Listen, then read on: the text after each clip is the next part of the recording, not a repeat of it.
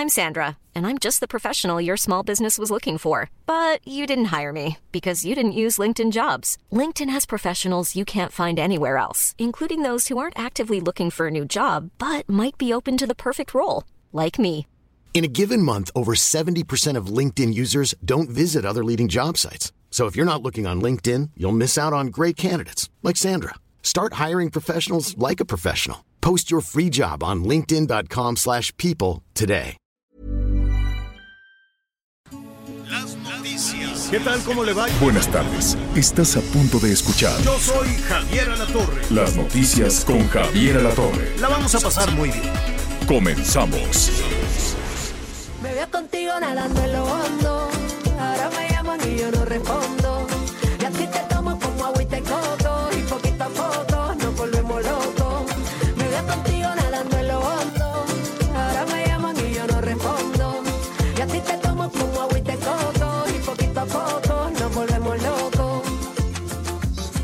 Llama agüita de coco.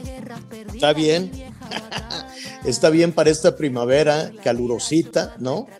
Eh, Saben que esta chica es una verdadera bomba de, de, pues es que no sé, no, esto, esto no es ni reggaetón ni no, pues es música tropical. Se llama Cani García. Entonces, pues está muy buena la canción, ¿eh? Y ya eh, la verdad es que va ganando y ganando y ganando terreno, que es lo que sucede cuando alguien se pone a innovar y no a repetir el pum, papá, pum, papá, pum, ¿no? Está muy bien la Cani García. A ver un poquitito más. Te colaste en mi sueño sin pedirme permiso. Me cambiaste los planes, me enamoraste sin previo aviso. No quería. Bueno, pues así, bien y de buenas los saludamos esta tarde. Anita Lomelí, ¿cómo estás? Muy bien, Javier, qué buenos días, con mucha información, ¿no? Como siempre están pasando muchas cosas, pero hablaba con Miguelito que está preocupado porque le va a llover, entonces ya se quitó el traje de baño, ¿no? Ya se puso un suétercito, eh, qué bueno, porque sí hay que estar pendientes del, de, del- de la temperatura, y sobre todo en esos lugares donde hay mar.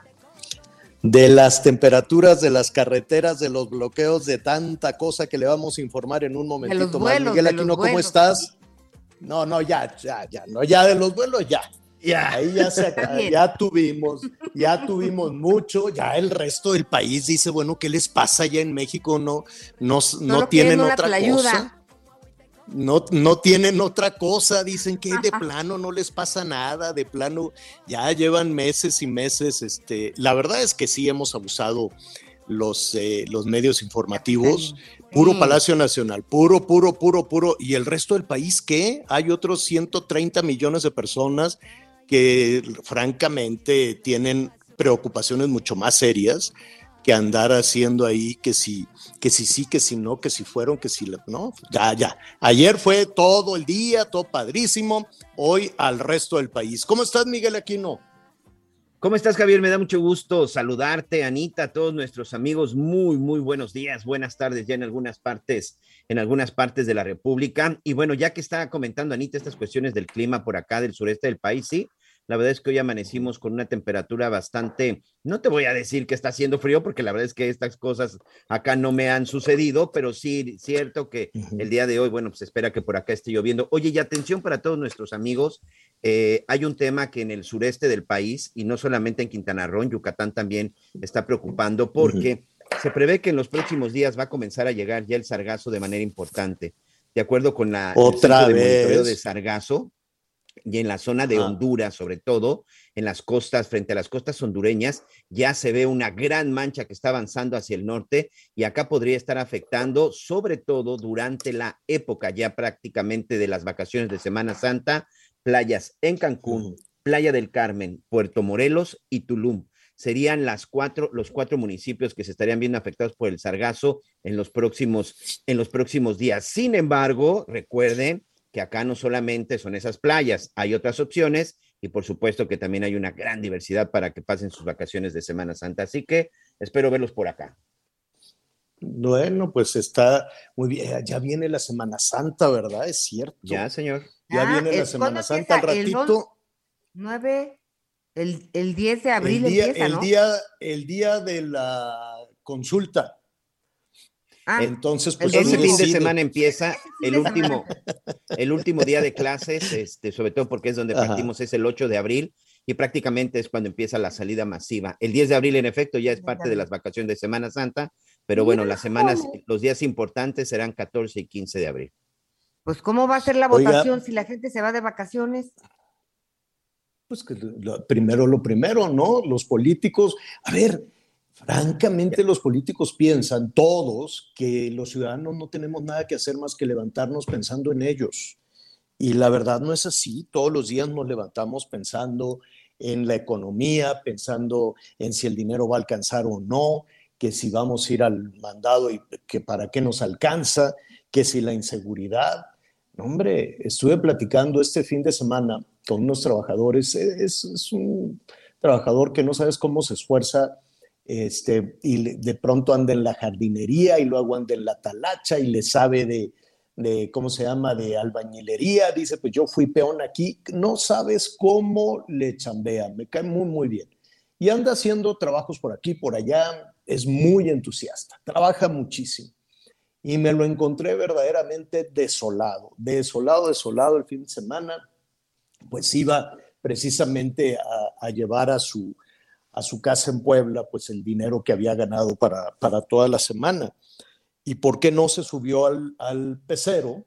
¿Y por qué no le robaron todo? Todo. No. Y eso es dolorosísimo. En este momento está pasando para... eh, estaba entre enojado, llorando, desolado. Dice, ¿por qué a mí me pasan estas cosas? Y me consta que trabaja muchísimo. Y le pasa porque los políticos están entretenidos en otra cosa.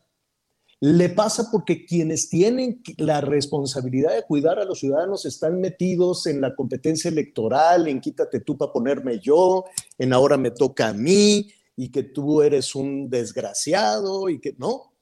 Están en todo su, tema personal, narcisista, egocéntrico, de toda la clase política, de todos los partidos, ¿eh? PRI, PAN, Morena, PT, PRD, todos.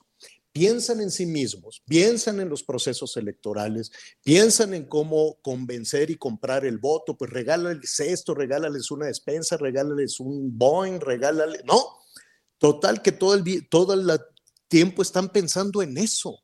Y cualquier cosa que hagan para lo que fueron contratados, porque fueron contratados para gobernar, fueron contratados para administrar el dinero de la gente y para cuidar a la gente.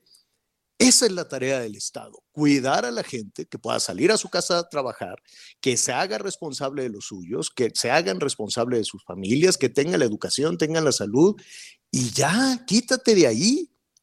Quítate de ahí. Ah, no, están encima, piensa en mí toda la vida. Ti- Tienes que pensar solo en mí y nunca en lo que necesito. No sabes qué, que pues yo traté de darle algunas palabras de aliento a este trabajador. Lo vi muy desconsolado. Le dije, mira, pues vamos, vamos viendo cómo, cómo te recuperas. Vamos, siempre habrá trabajo, siempre habrá una tarea de mantenimiento que hacer. Y, y la verdad me dio mucho coraje ver cómo eh, una familia que se esfuerza tanto para salir adelante, una pareja joven, muy, muy joven, él y su esposa son muy jovencitos, este, y, y que de pronto lleguen unos bandidos y le roben. ¿Y qué va a hacer? Me dijo, pues le hablamos a la patrulla y la patrulla dijo, uy, no, pues quién sabe, váyase al municipio de no sé dónde y ahí a ver y levante el acta y vamos viendo y a ver si con las cámaras. Y pues, pues, me dice, ¿qué voy a hacer? Pues seguir trabajando y tener el ánimo hacia arriba. Como Oye, lo están Javier. pensando también los transportistas. Sí, Anita, dime. Te voy a decir algo de rapidísimo. Una Sí. turista viene, por ejemplo, vienen dos chicas que ahorraron un año para viajar a México. Sí. Y este, a mí me dijeron, oye, nosotros queremos ir a Chiapas y te prometo que les dije, ¿por qué no se van en avión? No, pues es que nos vamos a gastar, bueno. Y además el chiste es pueblear. Chiapas es un estado precioso. Sí, Pues, muy ¿Por qué no agarraron un ADO? En, en la estación, venían de Puerto Escondido, Oaxaca, se bajan en la estación de Tuxtla Gutiérrez de ADO para que hicieran el aseo del camión, fueron por su café, regresan, le roban la bolsa con su pasaporte. ¿Cómo? Sí, así. En, en 10 minutos que limpiaron el camión, le robaron la bolsa con su pasaporte. ¿Y qué crees? Mm, Como es puente, pues digo, no, no hay a dónde denunciar. No hay quien conteste en ADO. En un chat muy moderno te ponen un mensaje. En cuanto estemos disponibles, te daremos tus atenciones. Pero tú crees que alguien ha sido para decir, oigan, pues si les robaron la bolsa mientras limpiaron la estación, pues ADE es responsable porque son empleados de ADO, ¿no? No, es martes y las pobres siguen porque acabaron su viaje en San Cristóbal de las Casas. Levantan la, no, tienen que irse a Tuxtla Gutiérrez a levantar la, denuncia. No, una cosa terrible. ¿Cómo, ¿Cómo vamos a lograr? Exacto. ¿Cómo vamos a lograr eso cuando las eh, autoridades que se la pasan en, los concursos electorales, se la pasan en los concursos electorales, entonces yo, yo, yo siento que es más un tema de ego, ¿no? Así el, rush, el, la, la adrenalina de competir y de concursar, que de ponerse a trabajar, porque pasado el concurso, Ya alzaste la mano, ya concursaste, ya movilizaste, ya compraste votos, ya ganaste, ya metiste a, los malosos a que, a que te apoyen también y luego a ver qué vas a hacer con todo eso. Bueno, ya ganaste. ¿Y ahora? ¿Cómo le garantizas a las personas que, que van a vivir mejor? Y vivir mejor significa tener seguridad que no te roben, que no te quiten lo de tu trabajo. Y, vivir mejor significa tener oportunidades de empleo. Yo sé que los gobiernos no generan empleos, los gobiernos lo generan los machuchones, los empresarios, la clase media es la que genera los empleos, no todo esto que ha sido atacado. Pero ¿qué vamos a hacer? ¿Vivir de, de las dádivas? ¿Vivir del dinero de los ciudadanos que se entrega a los ciudadanos? Porque los gobiernos no tienen dinero, ojo. Los gobiernos no es que saquen de su cartera para, no pagan nada, no pagan ni las, ayudas, o sea, no pagan nada. Entonces, hay que tener siempre mucho cuidado cuando los políticos levanten la mano y a ver qué, francamente, qué van a hacer. Bueno, ya aquí mi productor me dice que ya no haga corajes, que me tome un tecito, pues yo empecé con la cumbia muy bien, muy, muy, muy a gusto. Oye, pero, pues una cosa rapidísima, ya que hablábamos de agüita de coco, hoy es el Día Mundial del Agua y la ONU hace, hace un énfasis en los amantos acuíferos, porque como todo es sobreexplotación, es parte del grave problema que tenemos y tendremos aún peor en cuanto a la escasez de agua. Así es, al ratito lo vamos a ver en Nuevo León que están ya en el racionando, ¿no? Primero le bajaron un chorrito, llegaba ahí un chorrito, la gente se asustó y dijo, cómprate unos tambos, unos rotoplas, unos, a ver con qué, y empezaron a almacenar agua y entonces pues se provocó también un caos. Saludos a Monterrey, en un ratito más estaremos ahí platicando. Hay, em, desde ayer por la tarde-noche, Miguel, estuvimos revisando el tema de unas protestas que se habían anunciado para hoy. ¿De quién, Miguel? Así es, señor. Son precisamente transportistas. Es una asociación de transportistas. La MOTAC son eh, la Asociación Mexicana de Organización de Transportistas, tanto de carga, de pasaje, incluso de turismo, que desde el, desde el día de ayer habían anunciado que iban a realizar diferentes manifestaciones, eh, protestas, no bloqueos, mucha atención, hay lugares en donde no se está bloqueando, simple y sencillamente están parados en las laterales o en la Ciudad de México sí están manifestándose en lo que era la Secretaría de Comunicación y Transporte. Tenemos en San Cristóbal de las Casas en Chiapas, tenemos aquí en Quintana Roo en la zona de Playa del Carmen a Tulum, en Yucatán en la carretera que va de Mérida a Campeche, tenemos en la zona de León, Guanajuato, en la zona de Nuevo León, eh, tenemos en Escobedo, San Nicolás, Monterrey y Apodaca, en Morelos, en la Glorieta de la Paz, en Cuernavaca, prácticamente en la zona de Caborca, también en Sonora, también por allá ya hay presencia de transportistas. Vamos a, vamos pues, a, precisamente a platicar con uno de los eh, dirigentes, pero yo sí quiero comentar, Javier, ahorita que tú mencionabas de esta urgencia y sobre todo de lo que dicen los ciudadanos, el transporte y las carreteras en nuestro país es algo que simple y sencillamente no le ha importado absolutamente a nadie de las anteriores administraciones y te hablo de por lo menos dos décadas. Repavimentar a veces, y eso a veces las carreteras no es suficiente. Pues la seguridad simple y sencillamente no existe. Y si no, que le pregunten a nuestros pues amigos que van de Tamaulipas a la zona de Nuevo León, que le pregunten a nuestros amigos pues que van del Estado de México a la zona de Puebla, o qué, decir en la Sierra de Guerrero, Javier. ¿Por qué no le preguntamos directamente, precisamente, a Santiago Solís? Eh, Ángel Santiago Solís, él es coordinador nacional de la Alianza Mexicana de Organización de Transportistas, la MOTAC. Ángel, muy buenas tardes, ¿cómo estás? Muy buenas tardes, este Javier, para ti, para tu amable auditorio. Oye, ¿qué está sucediendo? Decidieron este, hacer un, un paro, bloqueos. ¿De qué se trata? Primero dinos cuál es, qué, qué, es lo que decidieron hacer y después vamos a, a, a, la situación, ¿no? ¿A qué los llevó a, este, a tomar estas medidas? Ok.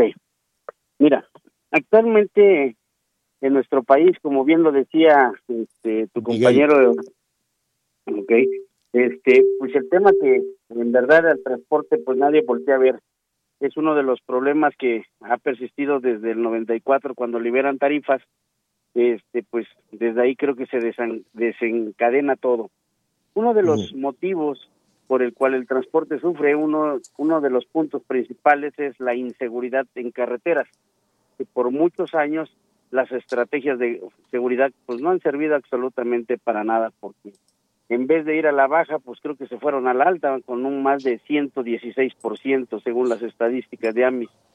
Este es algo totalmente alarmante. Otro de ellos. Ah, ah, ah, perdón que te interrumpa en este punto. Ayúdanos a, a, entender con un, con un caso la inseguridad en las carreteras. Eh, digamos que el sentido común nos dice que eh, pues alguien llega, los asalta, pero ¿qué, qué, cómo, ¿Qué es lo que le pasa a, a un transportista en las carreteras? ¿A qué te refieres con inseguridad? Ok. Mira, tan solo vemos el, el, en el tramo hacia el sureste, hacia Veracruz, eh, pues son robadas las unidades por la delincuencia organizada. En algunos casos se han sabido de complicidad con algunas autoridades mismos que los hombres camión, transportistas de cualquier este tipo o modalidad de, de transporte, ha sido asaltado, han asesinado operadores, una alta de alta tasa de homicidios en cuestión de del robo al transporte. Realmente las carreteras están solas y no es de ahorita, no es por la entrada de la Guardia Nacional, eso ha sido por Oye, mucho pero tiempo. un tráiler, un tráiler es enorme. ¿Cómo detienen, cómo, cómo detienen un tráiler? ¿Cómo asaltan a un transportista? Ok, mira, lo que pasa es que ya utilizan armas largas. Eh, pues, tan solo mencionándote en el estado de Puebla, que ya está hacen un retén, este, ¿cómo se llama? Para poder hacer hechos delictuosos eh, a escasos kilómetros de, de la Guardia Nacional, de la ex Policía Federal. A ver, que, pon, ponen un retén. ¿Cómo es ese retén? ¿Cómo logran que se detengan?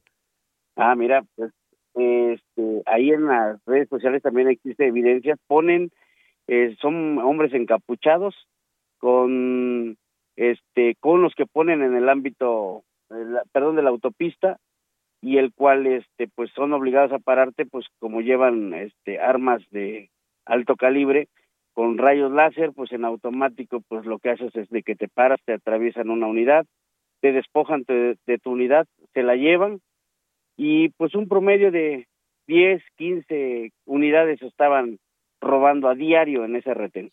Ahora, esconder una unidad del tamaño de las de ustedes es, pues es debe de ser difícil. Trasladarla debe, debe de ser, este, debe de ser, ni modo que la policía no se dé cuenta, mira, ahí va un tráiler enorme con mercancía robado. ¿A dónde se lo llevan? ¿Dónde lo descargan? ¿Qué, qué hace la policía? Pues mira, siempre sea, para ellos es haber encontrado un camión robado que prácticamente Ajá. lo encuentran abandonado. Y pues la autoridad realmente es el prevenir los delitos, no este el resultado sea de esa manera que fue un vehículo abandonado. Entonces, y efectivamente es un una, un volumen bastante grande como para que nadie lo vea y curiosamente pues solamente implementan operativos la policía o, o, lo que fuera Policía Federal, ahora Guardia Nacional, uh -huh. pues para ver que te encontraron que supuestamente que el 6 parece ese, eh, perdón, que el 5 parece ese, el, ese, el 6 parece 8, y cuestiones de ese tipo, en donde pues las extorsiones van 10, 15, 20 mil pesos, y la verdad eso es tan lamentable ¿Quién, que ¿quién los, en vez de prevenir, ¿quién, lo, ¿quién los extorsiona? Policía Estatal, Guardia Nacional, ahora este también la, la Policía Ministerial, y que en vez de andar preveniendo delitos e investigando los delitos, los hechos delictuosos, pues realmente, pues lo único que andan buscando es extorsionar al transporte. Ah, eh, qué, qué terrible situación. Ángel, estamos platicando con Ángel Santiago Solís, coordinador nacional de la Alianza Mexicana de Organización de Transportistas. Tienen extorsiones, tienen asaltos, tienen robos, tienen condiciones laborables complicadísimas, las carreteras hechas pedazos. ¿Cómo le van a hacer para llamar la atención en esto? Pues mira, uno de los problemas que tenemos es esa y algunas otras cosas más, del cual pues pues tenemos que este buscar la manera de que nuestro presidente de la República voltee a vernos, que la Secretaría de Infraestructura de Comunicaciones y Transporte pues le ponga y sea más sensible hacia el pequeño sector. Uno de los reclamos tan fuertes hacia la sociedad y hacia los transportistas es el cobro excesivo de grúas. Es, es, es tan lamentable que desafortunadamente nadie puede hacer nada en contra de un gruero en complicidad, nosotros así le hemos llamado, con la Secretaría de Infraestructura de Comunicaciones y Transportes. Entonces, vemos que pues nadie toma en serio el papel, nadie hace lo que le corresponde en la instancia que se encuentra y este y aquí lo que pues la verdad es bien cierto cuántos y por cuántos años han lacerado, han este golpeado los bolsillos de la ciudadanía de las grúas y este en complicidad con la secretaría. Ah, Anita Lomelí, sí. Gracias. Eh, don Miguel Santiago, no, don Miguel Ángel Santiago, y las Así es. denuncias, hay muchos ah, trailers que traen cámaras, hay, digo, ya sé que son más abusados los malos que la autoridad, pero las denu- e- estas extorsiones, habló de todas las, de todo el nivel de las autoridades. Este, cuando estamos en la era de la no corrupción, entonces sí creo que tendría que, que podría hacer, hacerse algo legalmente. ¿No han grabado nunca a nadie? Mira, eh, buenas tardes, este a- Anita Lomelí. Hola. Gracias, gracias por, por atendernos. Mira, y es, y es algo muy cierto. Mira, desafortunadamente en el sector transporte eh, está dividido en cuatro partes. La iniciativa privada, nosotros le hemos llamado a los grupos de poder en el transporte, los pequeños y medianos empresarios y los hombres camión. En los hombres camión te pondría yo como por un ejemplo. Eh, de la central de abastos de Huiscolotla a Chiapas, un promedio te hacen el pago de 16 a 18 mil pesos por un viaje y tienes que estar en ocho horas allá. En esos 18 mil pesos te gastas 15 mil pesos en gastos y tienes que pagar al operador redituablemente cuánto te quedaría por ese viaje. Ahora, tienes un promedio de tres viajes, si se pone un abusado y, y lo hace uno de manera rápida, tres viajes en una semana, y eso estamos hablando de que casi lo traes para arriba y para abajo. Entonces, tienes un promedio de tres mil pesos por semana. ¿Cuánto en realidad te queda para subsanar, comprar tecnología, asegurar tu vehículo, que por cierto ya no lo, te los aseguran por ser un vehículo viejo? En documentos físicamente ves, lo modificas, le, le pones implementos más modernos, este, entonces realmente ya no es competitivo gracias a la circulación del doble remolque que- del cual provoca este competencia desleal. Entonces, No- nos, nos, queda, nos quedan dos minutitos, Miguel Ángel. Dime algo. ¿qué están haciendo para llamar la atención de quién? ¿Del secretario de Comunicaciones, de la presidencia de la República? ¿De quién? pues prácticamente de la Presidencia de la República, la Secretaría de Infraestructura, la Fiscalía General de la República por los por todas las situaciones que vivimos en el transporte en, en cuestión Pues de fiscalía. pero, pero ¿sabes qué, Miguel Ángel? Eso es muy abierto. Es decir, ahí se queda el balón en el aire. Debe de haber una dependencia, no lo sé, no, no, no sé, tal vez tú nos puedas decir quién tiene que solucionar esto. En, las, en, en tal oficina de la Secretaría de Transportes, el señor fulanito de tal, o en la Guardia Nacional, o de plano es el presidente de la República. ¿Qué opinas? Aquí cada quien tiene un papel importante de hacer las cosas. Si hablamos de seguridad, es la Guardia Nacional. Si hablamos de regulación, la Secretaría de Infraestructura de Comunicaciones y Transportes. Si hablamos de inseguridad también, sería la Fiscalía General de la República, investigación de delitos en relación a la Claro. a este a los robos de camiones. Nadie hace Claro. nada, desafortunadamente. Pues eh, Miguel Ángel, sé que tienen paros. Mira, eh, tenemos que hacer una pausa. Si me permites, Eh, regresamos para concluir, para que nos digan qué están haciendo hoy, si son bloqueos, si es un paro, y, y concluimos este tema. Si me permites, hacemos una pausa y regresamos. Te colaste en mi sueño sin pedirme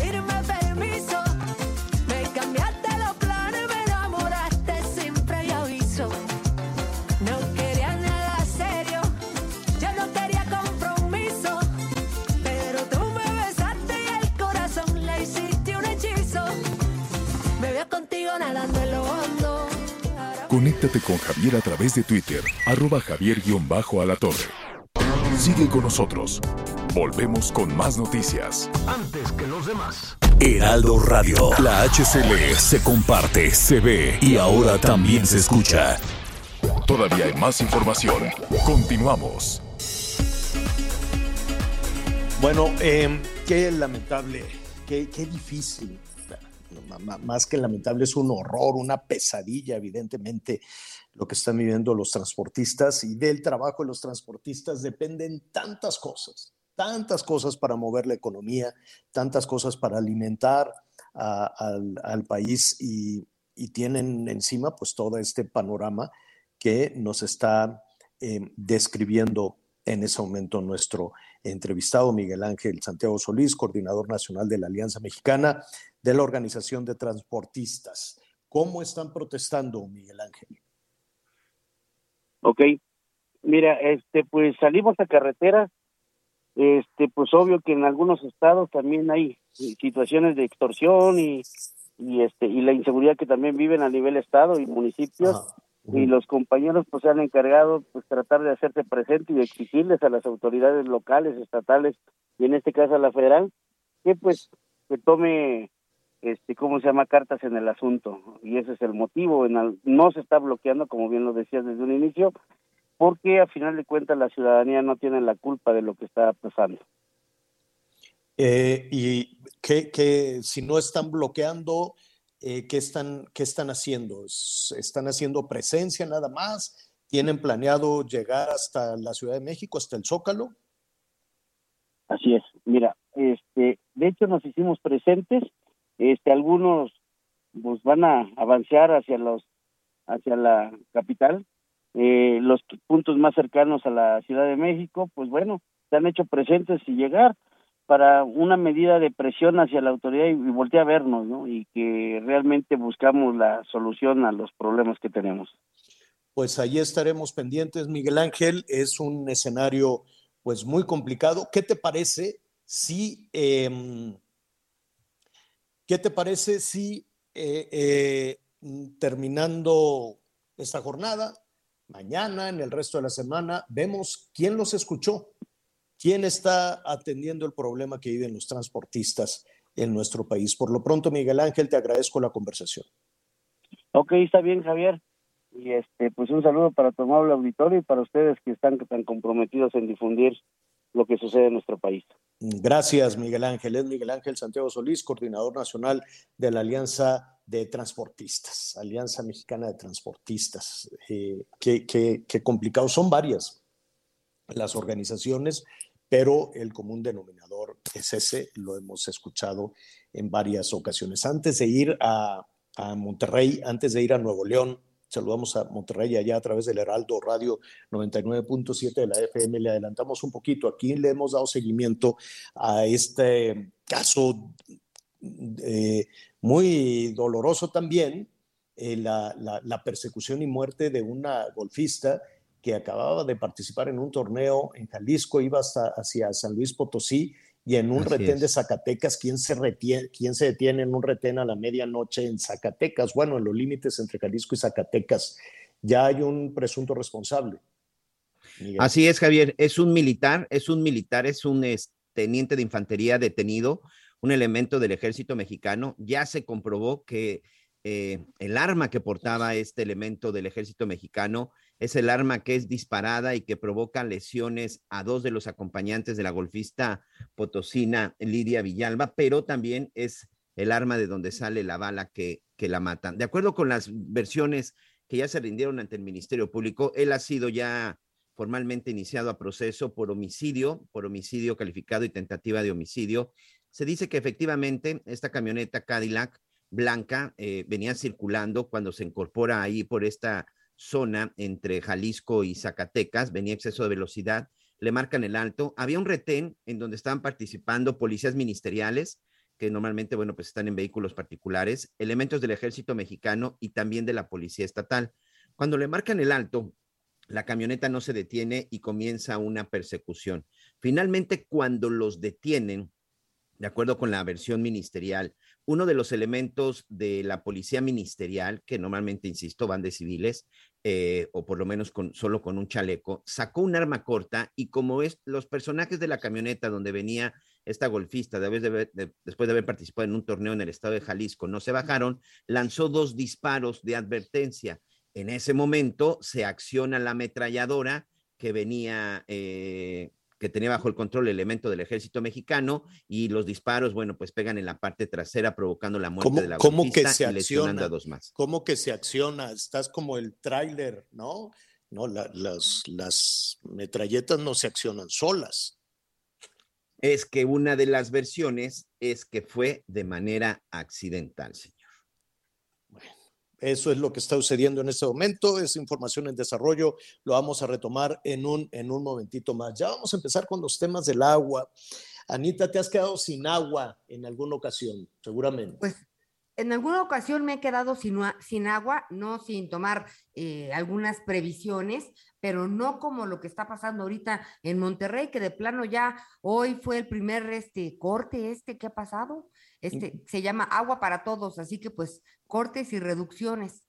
Vamos a, vamos a platicar en este momento con Juan Ignacio Barragán Villarreal. Él es el director general del Servicio de Agua y Drenaje de Monterrey, que están enfrentando pues eh, con, diferentes, eh, con diferentes medidas la, la sequía. Las presas están prácticamente secas, Juan Ignacio. Qué gusto saludarte. Muy buenas tardes. Muy buenas tardes, Javier. Eh, aquí a la orden. Eh, un saludo para todo tu eh, auditorio. Gracias, gracias. ¿Qué está Primero vamos a poner en contexto, antes de, de conocer las medidas que se están tomando para garantizar que por lo menos toda la región del área metropolitana pueda tener, este, pueda tener agua. Pero ¿cómo es que se ha llegado a esta situación? Pues sí, eh, mira, desde hace seis años la región citrícola del estado de Nuevo León ha estado sufriendo lluvias muy por abajo de la media. Esta región citrícola abastece de agua a dos de nuestras presas importantes, que son la presa Cerro Prieto y la presa de la Boca. Y estas dos presas, después de seis años de esta situación, pues están ya a punto de terminar eh, totalmente con el agua potabilizable de manera de que en unos días más ya no tendremos la posibilidad de seguir extrayendo agua de ellas y por lo tanto tenemos que reducir el consumo. En la actualidad tenemos capacidad para abastecer de manera sostenida y segura 12.500 litros por segundo. 12.500 litros por segundo. Sin embargo, el consumo eh, normalmente ha estado alrededor de los 14 mil y, por ejemplo, el día de ayer se nos disparó a 16 mil. Entonces, pues eh, no hay agua Hay un desfase, hay un desfase enorme de 12 mil a 16 mil. ¿Y qué efecto tuvo esa demanda tan alta? Supongo que la demanda alta fue por, eh, pues tal vez las familias del área metropolitana de, de Monterrey, Nuevo León, quisieron tomar una previsión y llenaron tambos o tinacos, no, no, no sé, ¿a qué le, le atribuyes esa, e, esa demanda, ese brinco a los 16 mil? Sí, definitivamente fue un tema de, de, pánico, de, ha habido compras de pánico estas últimas semanas de todo ah, tipo de recipientes y seguramente antes de que comenzaran estos cortes programados, que solamente van a ser un día por zona de la ciudad, la, la, la, zona, la ciudad la dividimos en siete zonas, pero pues sí la gente eh, actuó de una manera eh, pues excesiva y, y, el día de ayer nos subió a 17 metros cúbicos por segundo, lo cual hizo que se nos vaciaran gran parte de nuestros tanques. Entonces, aún antes de que iniciara el programa ya estábamos teniendo problemas en algunas colonias, sobre todo las colonias que tienen más densidad poblacional, porque ahí los tanques se bajan con mucha rapidez. ¿Qué van a hacer? ¿Cómo, cómo es este programa? ¿Es un programa de razón, racionamiento? ¿Es un, eh, o habrá un corte definitivo de agua? Es decir, abrirán la llave y no, haber, no habrá agua, va a haber un chorrito. ¿Cómo, cómo lo van a hacer? Pues mira, en principio eh, la idea es que toda la ciudad tenga agua de las 5 de la mañana a las 9 de la mañana todos los días. Y solamente un día a la semana, una de las siete zonas tendrá eh, muy, muy baja presión de las 9 de la mañana a las 5 de la mañana del día siguiente. Con eso estamos pensando poder eh, reducir el abastecimiento en aproximadamente 2.000 litros por segundo, que, que, es lo que se va a perder cuando ya no podamos extraer más agua de la presa de la boca.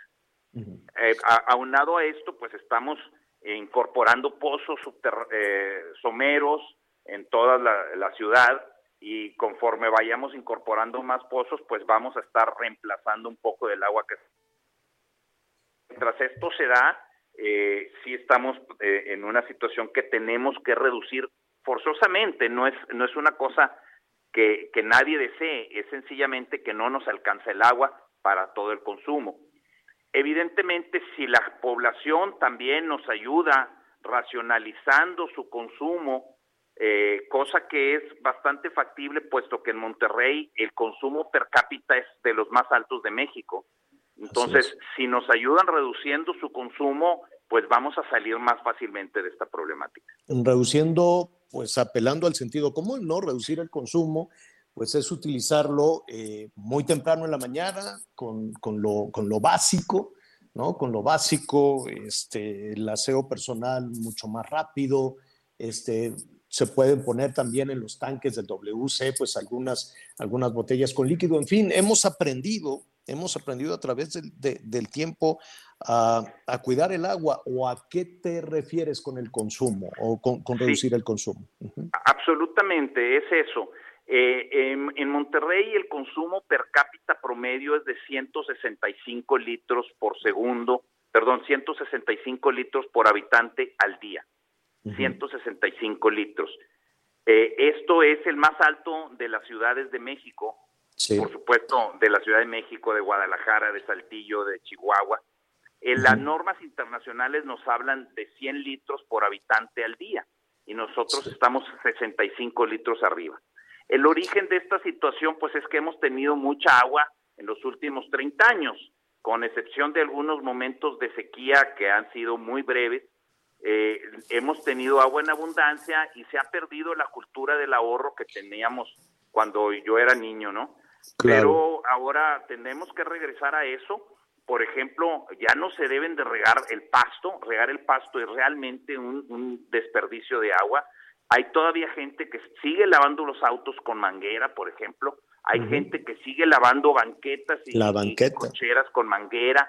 Eso es agua que se está desperdiciando. Y, uh -huh. y necesitamos que todas esas malas prácticas se acaben de inmediato. Y de esta manera más, eh, eh, como tú mencionabas, el, el, el, asearse de manera rápida y todo esto nos puede ayudar a salir adelante de esta problemática. Sí, sí definitivamente. Antes de ir con, con, bueno, vamos primero con Anita Lomelí y después te voy a preguntar cuánto tiempo va a durar este racionamiento. Anita Lomelí. Gracias, Javier. Es que fíjate que hay, hay un hay, hay, información sobre el plan de agua para todos y un proyecto en donde dice conoce los lugares y los días donde habrá corte de agua en la zona metropolitana de Monterrey. ¿Cómo puede la gente tener acceso a esto? Existe una página y ahí puede poner uno eh, la colonia en la que vive y el municipio y, y te dice exactamente en qué sector te toca eh, a ti eh, el día en que te toca a ti la reducción. ¿Estas medidas eh, finalmente con Ignacio van a durar hasta que llueva o cuánto tiempo? No se sabe. Pues mira, efectivamente, si tuviéramos lluvias importantes el mes de abril y mayo, eh, esto podría reducirse eh, y quizás eh, pudiéramos cortarlo de manera temporal, pero los veranos en Monterrey, como todos sabemos, son veranos muy cálidos. Entonces, lo más probable es que tengamos que estar manteniendo este programa al menos parcialmente hasta que tengamos las lluvias fuertes del de, final del verano, que es eh, cuando tenemos las precipitaciones más importantes. Pues Juan Ignacio, hoy nos toca a los ciudadanos apechugar porque seguramente estas medidas que están tomando en Nuevo León, pues se van a aplicar, digo, la Ciudad de México tiene también unos promedios elevadísimos de consumo y cuando decimos promedio es que hay unas eh, alcaldías que consumen una cantidad de, eh, enorme de agua y otras que nunca han tenido agua históricamente, ¿no? Ahí está Iztapalapa y está en toda la zona conurbada con el Estado de México y ya vendrán eh, una serie de justificaciones. El tema es eh, tomar nota de lo que están haciendo allá en Nuevo León para que en Jalisco, que también tuvieron esos problemas el año pasado y que ya se vislumbran, ¿qué te digo de Durango, Chihuahua, este, Sonora, en fin, creo que hay que tomar nota de las medidas que pueden ser eh, antipopulares, me queda muy claro, pero hay que tomarlas. Hay que, hay que tomar esas, esas medidas. Juan Ignacio Barragán Villarreal, director general del Servicio de Agua y Drenaje de Monterrey. Te agradezco muchísimo y si nos permites, pues vamos a estar ahí eh, en contacto con ustedes. Eh, haciendo pues más, o menos una evaluación ¿no? de, de, qué tanto se ha avanzado en esto. Con mucho gusto, Javier, a la orden y, pues esperemos que, que esto nos ayude a, cambiar nuestros hábitos y en lo que podamos nosotros compartir con el resto del país con muchísimo gusto. Definitivamente. Gracias, Juan Ignacio. Buenas tardes. Hasta luego. allá en Monterrey, Nuevo León. Gracias por acompañarnos todos los días también a través del Heraldo Radio en Monterrey. Y este tema del agua, Anita Miguel, eh, pues sí, generalmente pensamos de inmediato en, en los ciudadanos, aunque el, principal consumo o desperdicio, pues, vaya, no lo quiero yo tomar como desperdicio, tenemos que aprender, desde luego, nuestra relación con la naturaleza y nuestra relación con el agua. Hoy que es el día, eh, ¿cómo se dice? Día Mundial del Agua, ¿no? Día Mundial del Agua. Pero sabes que siempre eh, batallamos, ¿no? En algún momento que nos hemos quedado sin agua, pues batallamos y que si la pipa y que si el tanque y que si la cisterna, en fin, tantos tanto temas. Pero como no hemos modernizado nuestro sistema de producción en el campo, ahí es en donde se nos va una cantidad de agua impresionante. Todavía tenemos unos sistemas verdaderamente arcaicos.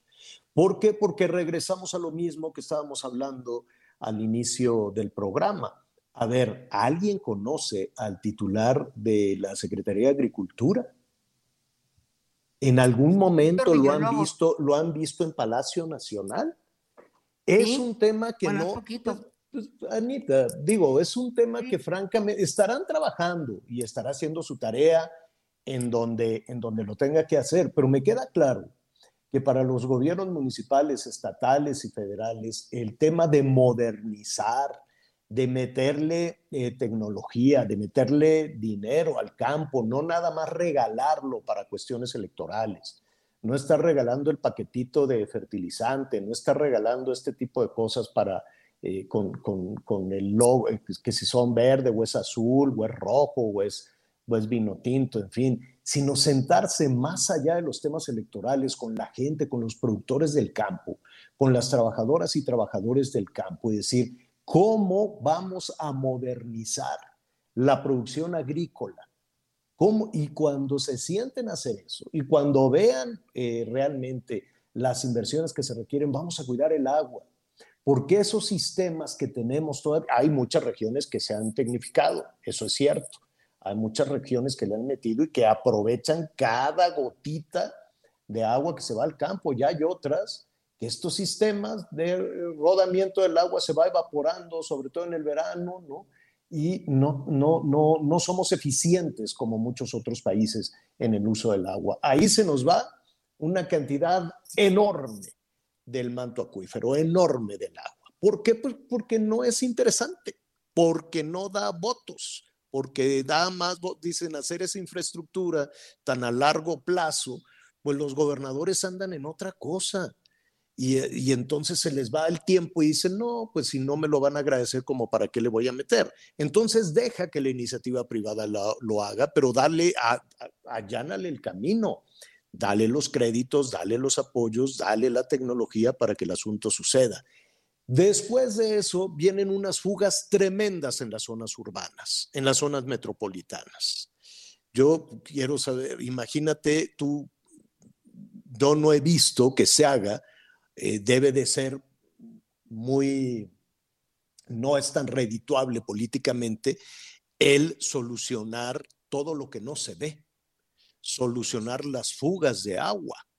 Y ahí se va otra cantidad enorme de agua. Al final, los ciudadanos somos los que pagamos, los que tenemos que apechugar, los que tenemos que recibir con poquita presión el agua, los que tenemos que andar correteando la pipa, llenando el bote, pero en realidad no es el ciudadano en ninguna parte del país, ni en Iztapalapa, ni en la Miguel Hidalgo, ni en la zona metropolitana de Guadalajara, ni en la zona metropolitana de Monterrey, que tenemos que cambiar nuestros hábitos, sí, acercarnos más al promedio de consumo mundial, pero en, en, si, si somos honestos, en esa falta de atención a la infraestructura hidráulica o hídrica, como le dicen en el país, es en donde se nos va una cantidad enorme de agua, que es una preocupación mundial. Creo que ya dicen que las guerras van a ser por agua, ¿no? Por el agua. Oye, y en México, pues recordar que hay más de 34 mil fugas de agua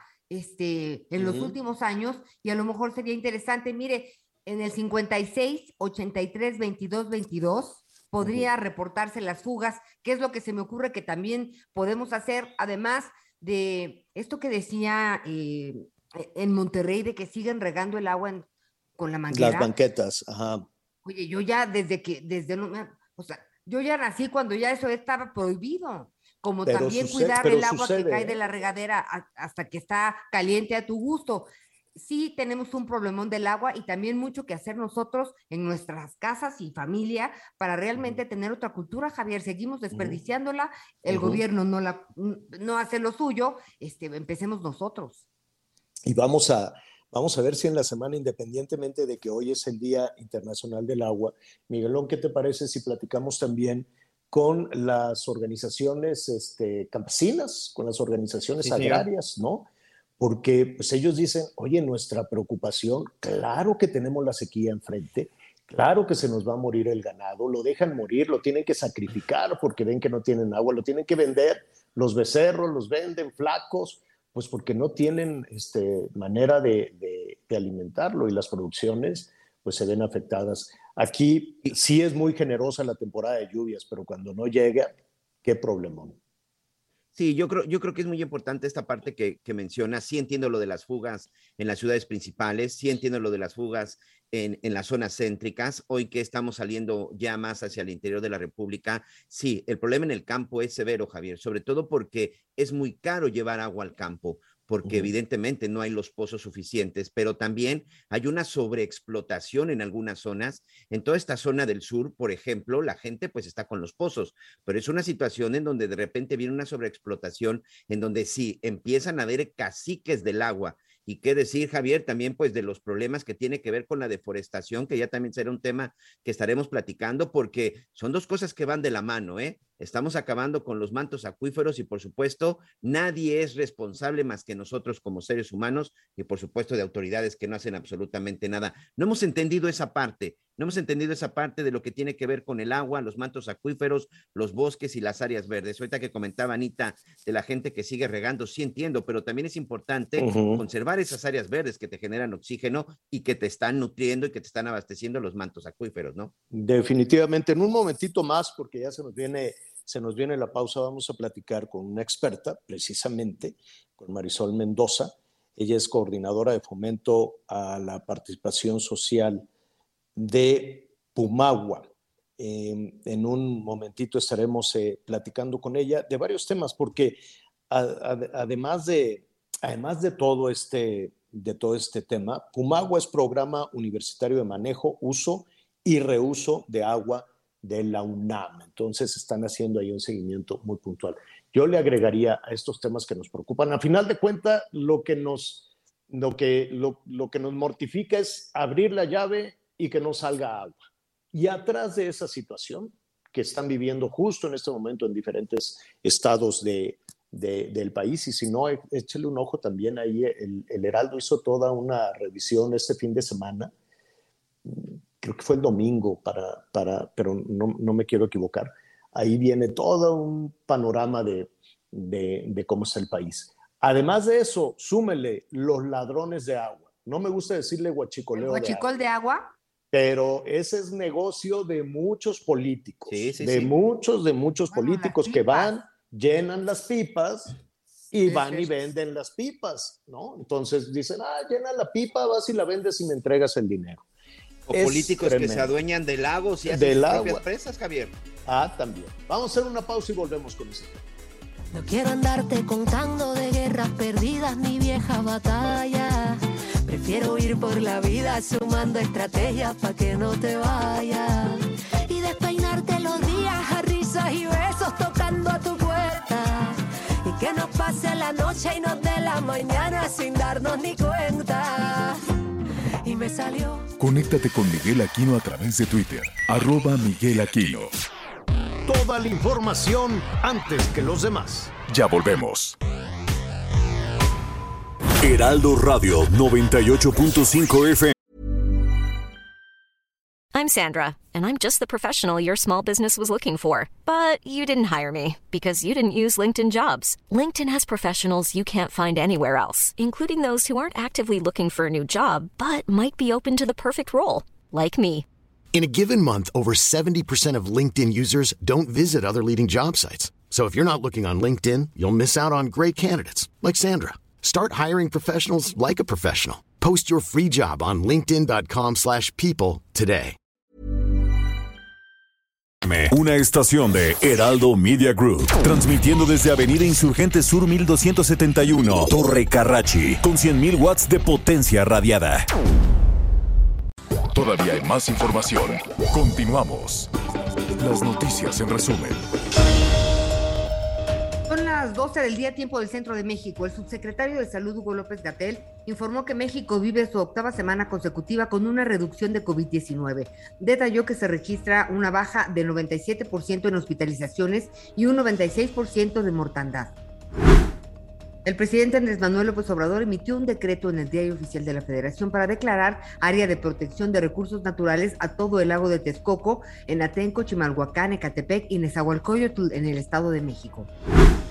Ocho personas con heridas fue el saldo de una explosión durante un carnaval de primavera en la colonia Ampliación Balcones, en la capital de Puebla. Hoy el dólar se compra en 20 pesos con 17 centavos y se vende en 20 con 60. Pues a propósito del tema que, que, estamos tratando hoy, que es un asunto muy serio, es un asunto muy, muy serio en, en, en todo el país. Yo sé que, que, la Ciudad de México es muy consentida, que la Ciudad de México se hacen obras, inversiones para garantizar el agua. ¿Por qué? Porque es una caja de resonancia, porque electoralmente es muy redituable, pero hemos eh, visto la situación, el sufrimiento, lo hemos atestiguado en Chihuahua, en Durango. ¿Qué quiere que le diga de Durango? Verdaderamente es, es, es, un asunto, mire, hace un momentito pues estábamos hablando con nuestros amigos allá en Monterrey, Nuevo León, que tienen eh, más o menos un promedio de 165 litros por persona diarios de, consumo de agua por persona. Pues hubo un momento, estuvimos ahí en unas localidades de Durango donde llegaban a 8 litros, 8 litros por persona y lo tenían que este, eh, cuidar de una manera impresionante. En, en, Chihuahua, pues estuvimos también allí acompañando a estas, eh, pues la, las mujeres encargadas precisamente de, de, poder cumplir con el abastecimiento de agua, caminar y caminar, hacer un pozo, otro pocito, van haciendo los pocitos, van llenando las cubetas y las van, y las van llevando. Es una, es una situación muy delicada lo que estamos viviendo y en muchas ocasiones desde el ombligo, ¿no? que es la Ciudad de México, que tiene también sus contrastes, porque también es cierto que en las, eh, en, en las zonas irregulares de Tlalpan, de Milpalta, de Iztapalapa históricamente han estado también sin agua, también en diferentes municipios del Estado de México, pues se tienen muchos problemas, pero eh, alejados, sí, de estas situaciones que, que se viven en diferentes partes del país.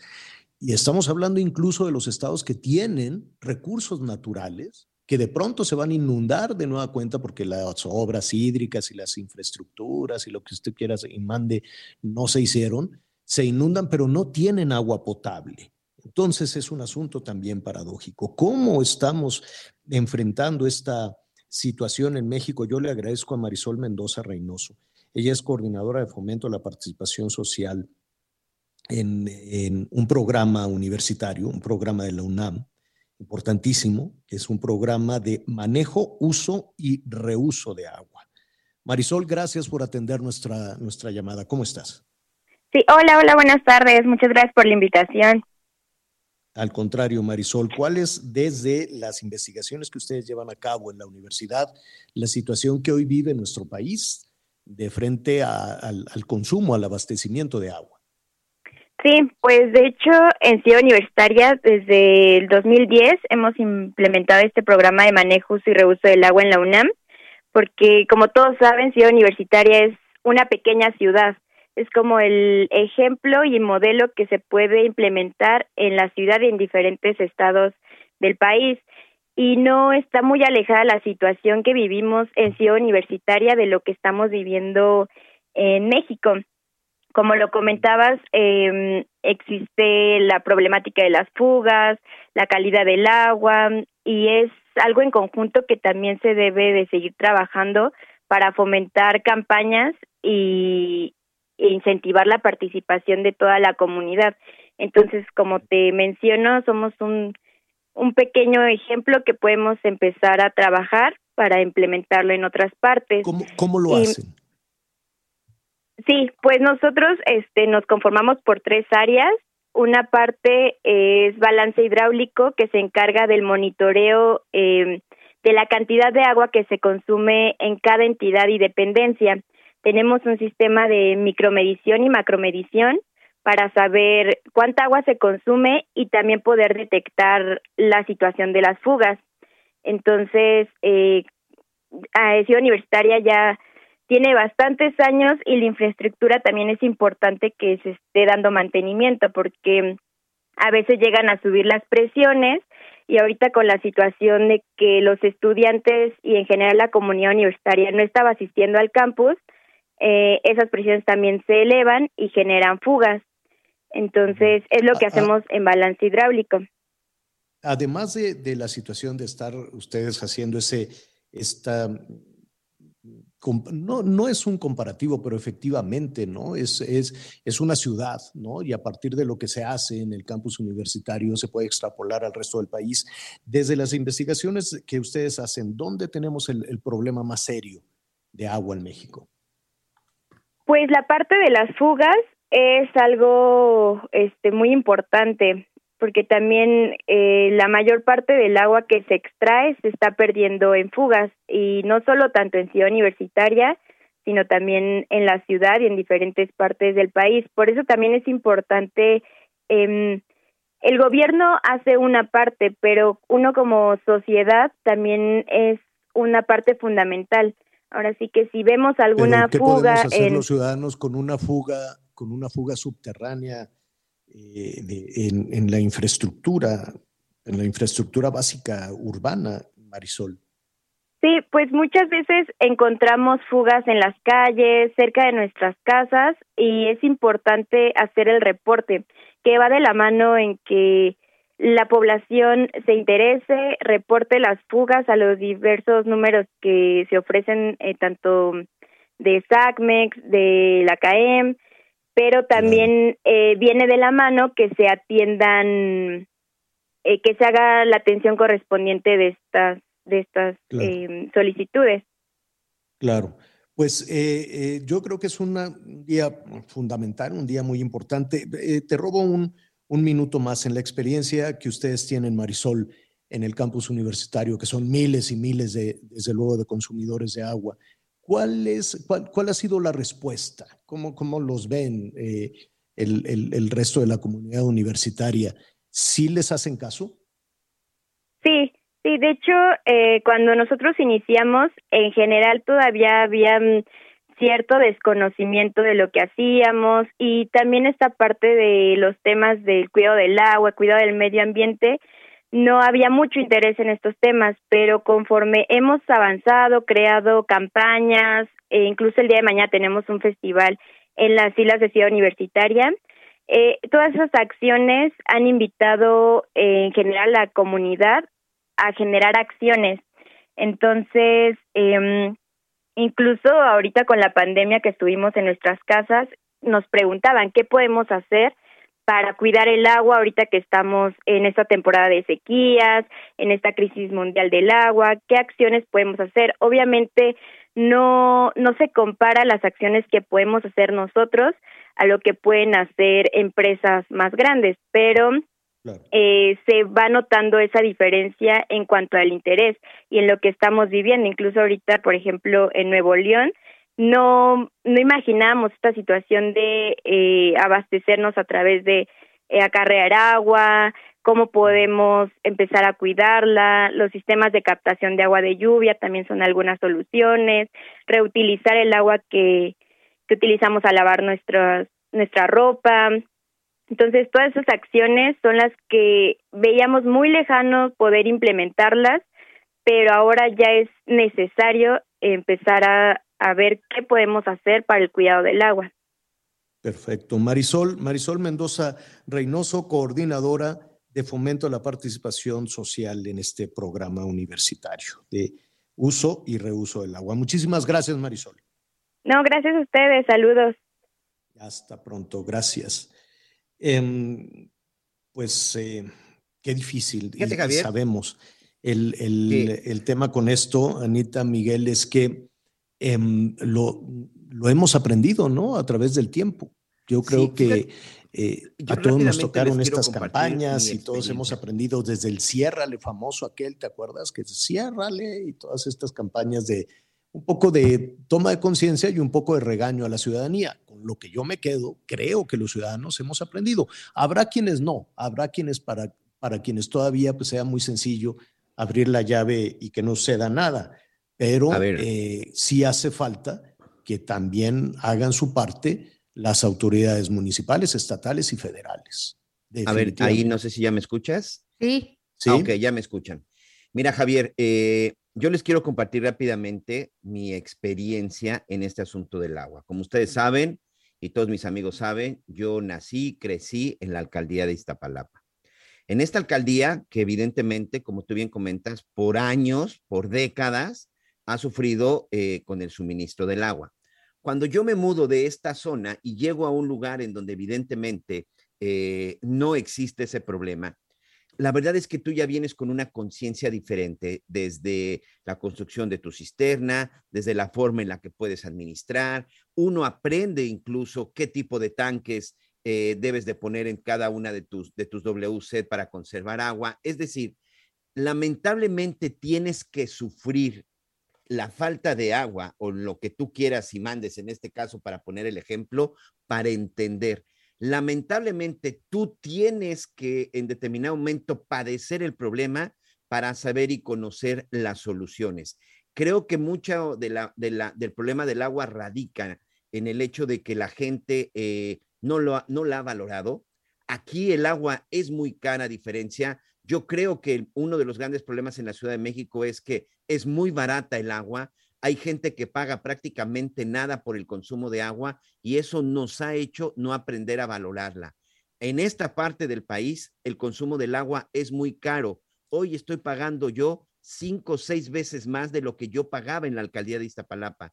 Y esto, Javier, provoca que la gente cuide y que la gente tome las medidas necesarias. Aquí, por ejemplo, se invierte en un calentador para que el agua salga lo más rápido posible, caliente, que además también aquí no necesitas agua tan caliente, pero sí es, sí es una realidad que si uno mismo no aprende a valorar este líquido y sobre todo en los costos, no nos empieza a sufrir, no digo que todo el mundo se lo suba, pero lamentablemente hasta que no tenemos esa necesidad, no aprendemos a mm. cuidarla y no aprendemos a valorar lo que es tener una cubeta de agua en tu casa. Definitivamente, Anita.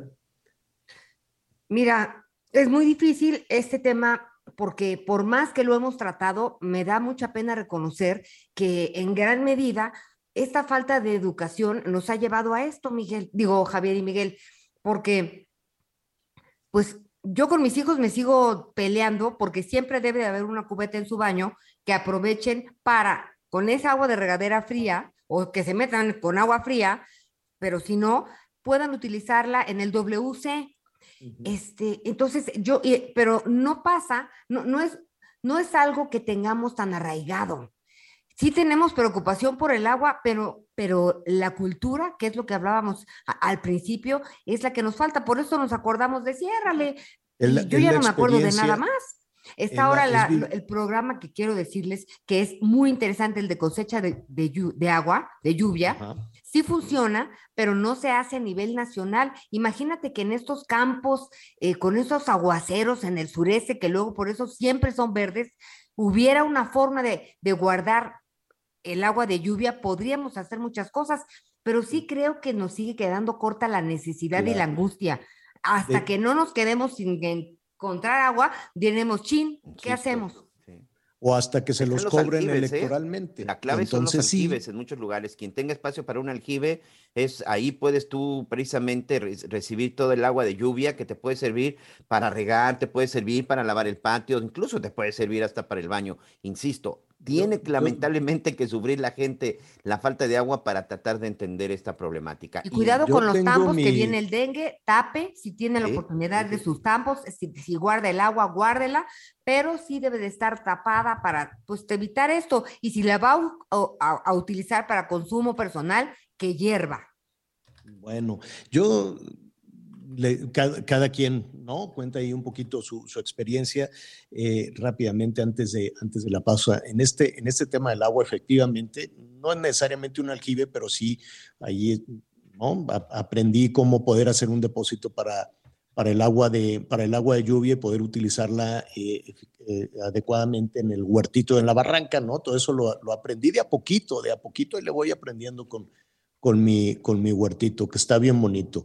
Pero eh, la barranca en la que yo vivo ahorita está hermosísima y llena de aves y ya comienza otra vez el movimiento de aves, se van unas, llegan otras puntualitas con la primavera, ¿no? Toda la migración de aves y ahí, ahí van, se, se oyen distinto. Ya en alguna ocasión tanto Miguel como Anita han escuchado ahí, parece que estoy hablando dentro de una jaula de pájaros porque eh, son, son muy escandalosas las, las aves ahí en la barranca y están muy contentas. Ahora, era, primero había que sacar la basura, era pues, una barranca de zacate abandonada, muy, muy, muy fea, francamente. Y ¿saben qué empecé a hacer? Me di cuenta que los vecinos tenían, escurría no, no drenaje, ¿cómo se dice? Agua como de lluvia, pues, de pluviales ahí, ¿no? De algunos que tenían un jardincito, cosas por el estilo, otros ¿no? Dije, no vaya a ser esto drenaje, pero no, pueden ser aguas jabonosas, en fin. Les puse una tubería, se asomaban así, decían, está loco, el vecino nos está arreglando aquí la tubería. Les puse una tubería, la, la fui direccionando, le hice sus hoyitos y entonces me hice mi sistema de riego con lo que desperdiciaban los vecinos y no sabes qué bonito prendió la barranca. Claro que ahora la tengo que defender de los desarrolladores, ¿no? Primero no la querían, estaba, bueno, tira, saqué de ahí, tengo unos vecinos muy cochinos, la verdad. Oye, es que, ¿y no los puedes denunciar a la alcaldía? Pues, mm, ¿qué va a hacer? Pues, Nadie hace nada. Mira, pero lo peor del caso es que? Viven ahí, todavía dices, bueno, tiran los colchones, tiran cosas. No puede este, ser. Como si vivieran en pues otro lado. Ya no, ya se dieron cuenta que no. Ah. pero cuando llegué ya, aquí, ya era un muladar. colchones. Era un, muladar. Y, y ¿sabes qué pasa? Que construían todos de espaldas a la barranca y de frente a una calle horrorosa de por ahí, ¿no? Las calles de ahí son muy feas, tienen un tráfico muy feo, no sé qué y construían de espaldas a la barranca. Y cuando vieron, oye, ¿y este loco por qué construyó de espaldas a la calle y de frente a la barranca si la barranca está tan fea, es un basurero? Está tan bonita que ahora ya empiezan a cambiar y todos viven de frente a la barranca. y ahora hay que defenderla de los desarrolladores que quieren hacer ahí unas super torres y cosas por el estilo. Pero el trabajo, con un poquito de cuidado que le pongas al agua, con un poquitito y haces tu sistema de riego, reverdece de una manera impresionante. Hacemos una pausa. Ah, no, no, no. Yo entendí 10, 10 segundos, pero no. Pues ahí está. Se puede cuidar con un gesto chiquitito con lo que dice Miguel de, cambiar en la medida de lo posible el tanque del WC o si no lo puede cambiar, métale ahí unas botellas con arena para que no sea tanta, tanta agua. Hay tantas cosas que ya sabemos hacer que la verdad los ciudadanos sí podemos impactar. Los que definitivamente no hacen nada son las autoridades responsables de eso. En la gran, yo, quiero insistir, sí, qué bueno que nos pasan la factura a los ciudadanos eh, ahora que viene la temporada de estiaje, la temporada de sequía y vamos a estar batallando, correteando las pipas y lo que usted quiere y mande. Siempre nos pasan la factura y pagamos lo que nos corresponde con muchísimo gusto. Lo que no puede ser es que no tengan ese apoyo de tecnificar el campo, de que no tengan esa, eh, de que no lo vean ni siquiera electoralmente, que lo vean como una oportunidad lo único que les importa son las elecciones, bueno, pues vean la reparación de fugas como es tarea que no se ve, ¿no? Como es tarea que no se ve, prefieren, dicen, ah, pues sí la vamos a hacer, pero a ver cuándo, ¿no? Entonces, sí hay una parte de autoridad municipal, estatal y federal que no tiene ese incentivo de hacer las cosas, porque dicen, ¿para qué hago cosas que no se vean? Mejor pongo letreros para quedar bien con mi jefe, ¿no? Mejorando repartiendo carteles y pósters y porras y, cosas, y cosas por el estilo. En fin, ese es el tema que está. Hay que cuidar el agua, sí, hay que cuidarlo y lo saben, nos están hablando nuestros amigos de diferentes partes del país. Oiga, eh, se nos viene el tiempo encima, en un ratito vamos a hablar, desde ayer andamos con este tema eh, peligrosísimo, durísimo también, que tiene que ver efectivamente con las grandes fábricas de agua que son los bosques. Entonces, em, comentaba yo con Miguel muy temprano en la mañana y con Anita, que si tenemos talamontes, si alguien está pelando los, los, los montes para llevarse la madera, es porque alguien está consumiendo y es porque alguien se hace tonto en esas tareas, ¿no? Y es porque sí, claro, no, hay que no veas los camiones. Mira, es que de repente son de estas cosas que uno no puede dejar de, pensar y, el evitar de que de veras nadie se da cuenta de nada. Un talamontes no va y corta un árbol, no va y corta un árbol, corta hectáreas, corta cantidades importantes de metros cuadrados pela árboles, tienen aserraderos, bajan. En la zona del Ajusco lo veíamos mucho, Javier. De repente en la madrugada, porque además bajaban árboles y árboles y de repente estos camiones se quedaban sin frenos. El, el asunto, como tú bien dices, ¿a dónde terminan? Es como con el asunto de la gasolina. ¿Por qué se roban la gasolina? Ah, pues porque hay gasolineros ladrones y que hay gasolineros simple y sencillamente deshonestos que compran esa gasolina a muy bajo precio y después es la que te revenden en las estaciones de gasolina. Con el problema de la madera es prácticamente lo mismo. Es un negocio millonario en donde incluso, por ejemplo, en Michoacán, organizaciones criminales en su momento como la familia michoacana, señor, estaban dedicándose también a la tala de árboles, se habían adueñado de esto, como lo han hecho con el limón, como lo han hecho con el aguacate, pero la tala de árboles llegó un momento que pues terminaron con las zonas en donde podían estar destruyéndolos y por eso fue que empezaron a, a emigrar a otro tipo de negocios. Pero es un negocio que simple y sencillamente está en la completa ilegalidad y perdón, no hay forma de entender que ninguna autoridad no se dé cuenta, Javier. Insisto, cortar un árbol, talarlo, llevártelo y que nadie se dé cuenta, me parece siempre Y es que no, todavía dijeras, talaron uno, salen camiones. No, camiones completos, trailers. Sabes que eh, ahorita que mencionabas el caso de Michoacán, se quedó pelona la, reserva de la mariposa monarca. Correcto. La reserva de la biosfera, no pelona, pero sí con unos manchones de, de tala muy, muy grandes y eh, eh, pues imagínese la mariposa monarca en este viaje desde Canadá, cruzando por los Estados Unidos para llegar a Michoacán y cuando lleguen a Michoacán para reproducirse, pues resulta que alguien eh, les tumbó los árboles para, para venderlos, porque si no, ¿para qué va a ser este tema? Rápidamente, antes de ir a una pausa, lo vamos a retomar. ¿Saben ustedes, Anita, Miguel, amigos, dónde está el principal problema de la tala? Pues uno pensaría, eh, sí, las zonas altas de la Ciudad de México, del Estado de México, pero en primerísimo lugar está Veracruz. Veracruz con nueve zonas críticas en la tala de árboles, el Pico de Orizaba, Papantla, el Cofre de Perote, Misantla, Chicontepec y los Tuxtlas. Tiene el primer lugar de criminales talando los bosques y efectivamente acabando con espacios, y acabando con el hábitat y acabando con las fábricas de agua. Entonces, si primero estábamos hablando, oye, ¿por qué no llueve? ¿Por qué no hay escurrimientos? ¿Por qué no hay agua? Porque estamos acabando con la fábrica de agua talando los bosques. Vamos a hacer una pausa y regresamos con este tema. La alcaldesa de Veracruz, Patricia Lovera Rodríguez, reveló que los hoteleros del puerto registraron el 100% de ocupación durante este puente vacacional o fin de semana largo por el natalicio de Benito Juárez. Las playas también lucieron llenas, principalmente durante el domingo 20 de marzo. Sin embargo, los turistas aprovecharon también el día lunes para disfrutar el buen clima en la zona costera. Para garantizar la seguridad de los visitantes, se desplegó un operativo por parte de elementos de la Dirección de Protección Civil, Tránsito y de la Policía Municipal. Patricia Loveira indicó que se espera una mayor afluencia de turistas durante el periodo vacacional de Semana Santa en el Puerto Jarocho. Informó desde Veracruz Juan David Castilla. La tarde de ayer se registró un enfrentamiento entre civiles armados y corporaciones federales y estatales en la avenida Javier Mina y Pino Suárez por la Glorieta del Charro en la zona centro del municipio de Colima. Alrededor de las 7 de la noche comenzaron a registrarse las primeras detonaciones que continuaron por alrededor de 20 minutos más al momento que arribaron a la zona elementos de la Guardia Nacional y la Policía Estatal. Los negocios ubicados en la avenida y calles aledañas bajaron sus cortinas mientras que los vecinos se mantuvieron encerrados en sus viviendas.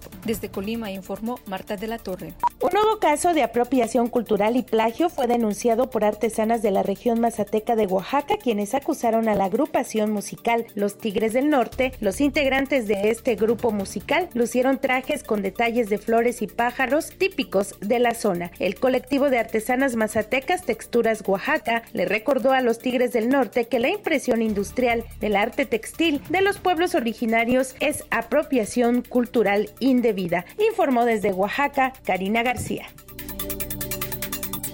Conéctate con Ana María a través de Twitter, arroba Anita Lomelí. Sigue con nosotros. Volvemos con más noticias. Antes que los demás. Heraldo Radio. La HCL se comparte, se ve y ahora también se escucha. Todavía hay más información. Continuamos. Bueno, ya hablábamos eh, hace unos minutos de la preocupación en varios estados eh, del país en este recorrido que hemos hecho con la sequía. No hay, no hay agua, ya estamos viendo racionamiento en, en, Nuevo León, seguramente Jalisco comenzará a tomar algunas medidas, Durango, Chihuahua, Sonora, en fin, ¿no? Y en, y en, y en todo esto, pues tenemos también un tema de impunidad con el robo de agua, el negocio que algunos, eh, que algunos políticos tienen en el tema de las, de las pipas y la venta y la venta de agua y además el daño que se le está haciendo a las fábricas de agua, que son los bosques.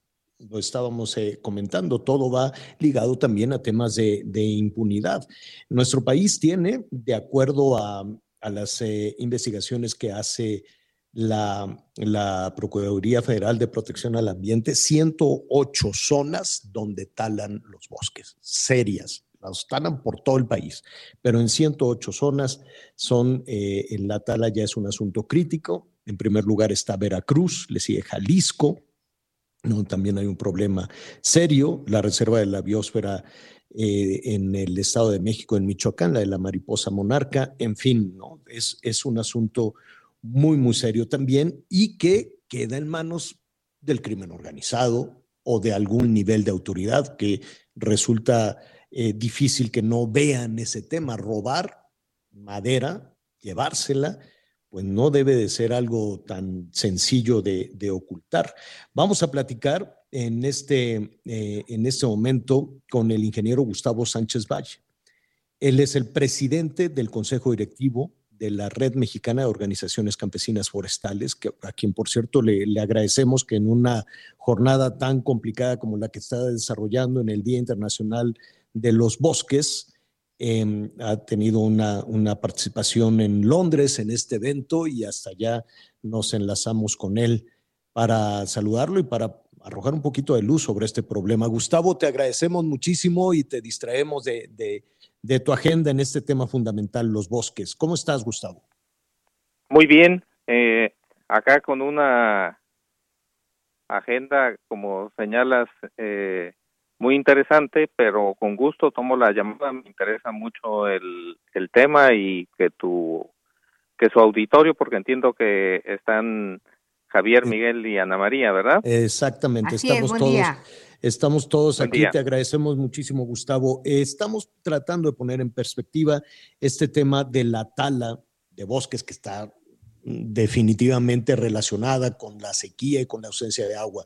Pero nos parece eh, increíble que, el que- que los eh, responsables de la tala, incluido el crimen organizado, se puede, se puede actuar de esa manera eh, en total impunidad.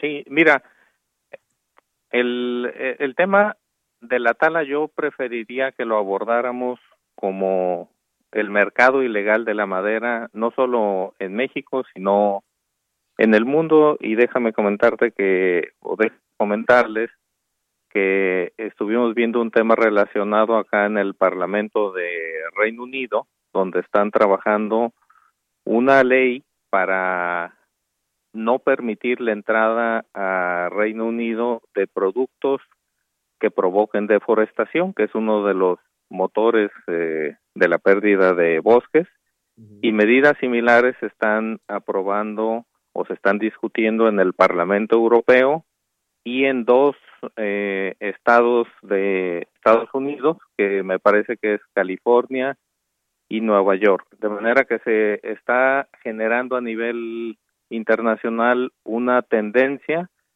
a no permitir eh, la, la entrada de productos que estén generando deforestación eh, y a- eso nos va a obligar en muchos países a que se ponga orden a el cambio de uso de el cambio de uso de suelo, es decir, productos como la palma de aceite, el, el aguacate, eh, que no estén producidos de manera sustentable, no van a poder eh, encontrar mercado en el, en el futuro y eso nos tiene que mandar una señal a, a productos que en algunos casos representan un, una fuente de divisas muy importante. Importante.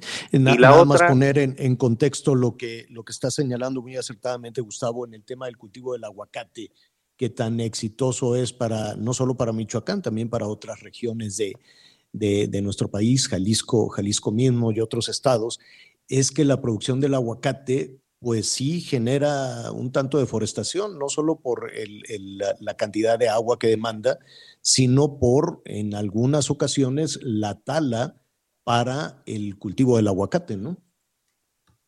Así es, y pagan justos por pecadores porque hay productores que están tratando de cumplir eh, con todas las, las normas, es decir, tener una producción sustentable de aguacate, pero hay, digamos, otros que están quitando el bosque para poner para poner aguacate.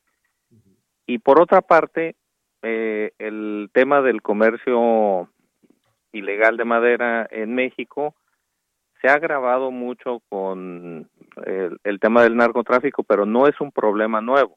El problema es que no tenemos una regulación interna para que solo se consuma madera de origen legal. Eh, es decir, el tráfico de madera, a diferencia de otros tráficos ilegales, como es, por ejemplo, el de armas o de drogas, eh, tiene la particularidad de que una vez que se transforma la madera, se convierte en legal y se hace, digamos, un lavado de madera y entra al mercado de muebles, a la industria de la construcción, eh, ¿Cómo, cómo se etcétera, hace etcétera. ese, ese, ese lavado de madera, por decirlo de alguna manera? Mira, eh, solo se percibe a veces la tala ilegal, es decir, la corta ilegal de árboles, pero esos árboles tienen un destino, un aserradero y de ahí a, a una cadena productiva que compra el producto a un precio, a una tercera parte de su valor y se vende como si fuera un producto, digamos, legal, de manera que esas cadenas obtienen un 300% de, de ganancia.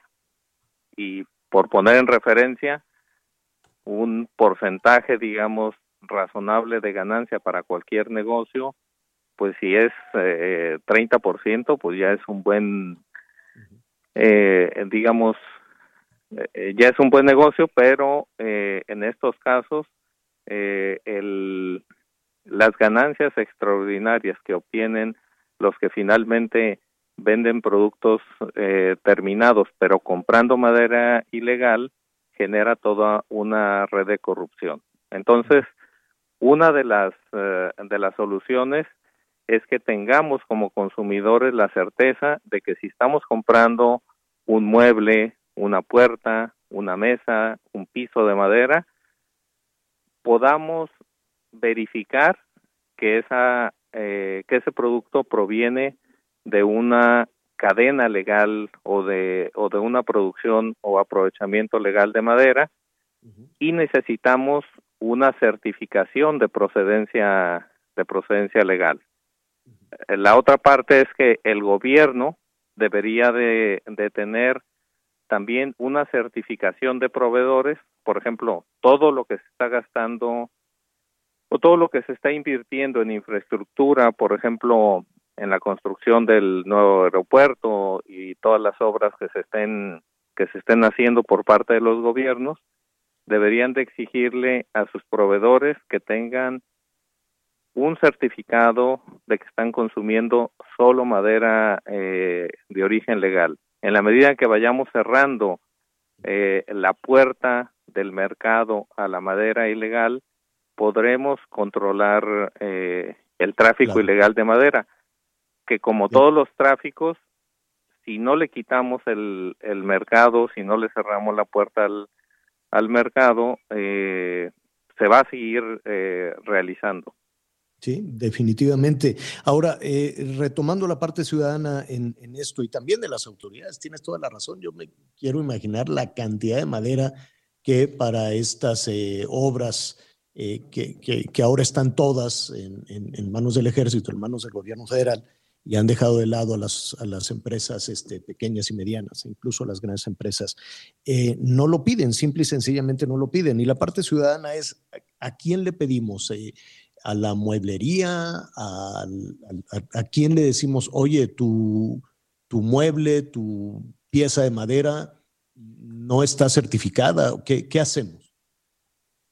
Creo que deberíamos de empezar como han empezado, por ejemplo, en Europa y otros uh, y otros países, con medidas voluntarias, es decir, con una campaña los lo donde hagan, ¿no? lo anuncien. Eh, bueno, y, y, el gobierno puede facilitar puede facilitar eso eh, en el sentido de que de que voluntariamente empiecen a certificarse sobre origen legal y posteriormente el segundo paso es que se vuelva una cuestión obligatoria y ese es el proceso que está siguiendo, por ejemplo, la, la Unión Europea. Uh -huh, uh -huh. Pero si eh, no blindamos uh -huh. nuestro mercado, eh, eh, no vamos a poder detener la, la destrucción, digamos, de los de los bosques por la tala ilegal. Y el, la otra, el otro elemento de política pública es que tenemos cada vez menos presupuesto para manejo de bosques. Desde 2016 tenemos una caída en el en el presupuesto para manejo de bosques, entonces eh, necesitamos también enviar una señal eh, de que nos interesa como país la conservación de los bosques y empezar a aumentarle al, al presupuesto, porque también la señal que estamos dando es que no es una prioridad eh, claro. para México. Oye, Gustavo, el, pero el cuidado pero, de los bosques. Pero ante esto habrá quien te diga, oye, pero si está este programa de Sembrando Vida. Bueno, es que esa es una confusión terrible. Sembrando Vida está sectorizado en la Secretaría del Bienestar, es decir, es un programa asistencial. Eh, si es para dar dinero nada más Es para, para repartir dinero de manera individual eh, para combatir la, la pobreza eh, con un planteamiento que hace de hacer plantaciones agroforestales en terrenos que no son forestales. Entonces, eh, cuando se dice que es el programa de reforestación más grande del mundo, bueno, no se está leyendo cuál es la definición de reforestación en la ley forestal que dice que es eh, volver a, a ponerle cubierta forestal a un terreno que ya es forestal, es decir, que fue degradado por alguna razón y que se está tratando de recuperar el, el bosque. El programa de la Secretaría del Bienestar tiene por norma no trabajar en zonas forestales, entonces eh, no puede ser un programa de apoyo a bosques por la propia limitante que tiene. Eh, yo, el, el, tema es, eh, el tema es enorme, el tema es muy amplio. Hoy eh, quisimos ah, platicar con el ingeniero Gustavo Sánchez, Gustavo Sánchez Valle, presidente del Consejo Directivo de la Red Mexicana de Organizaciones Campesinas, de, del tema de la tala, pero se abre a muchísimas cosas. Si no tienes eh, inconveniente y sin interrumpir ahí tu, tu agenda en este evento internacional allá en, en, en, Londres, nos gustaría, porque te están llegando muchísimas llamadas de diferentes partes del país. Y el tema sí, desde luego que, que podemos tala, seguir con la tiene que ver con tiene que ver con forma de vida, ¿no? Hay quienes te dicen, bueno, y si no hago eso, ¿de qué voy a vivir? Hay tres jóvenes muertos en un enfrentamiento entre dos organizaciones que se dedican a la tala clandestina abiertamente en Morelos y en la Ciudad de México, abiertamente, y tres muertos, y parecerá que eso se quedará ahí nada más en el aire o que la autoridad dirá, ah, es que son las bandas rivales de Talamontes que se enfrentaron y pues no podemos hacer nada. Y está el tema de fertilizantes, y está el espinoso tema de agua, de insumos, de tecnificar el campo, en fin, tantas cosas que tienen que ver una con la otra, que Gustavo, si nos permites, vamos viendo pieza por pieza en este rompecabezas.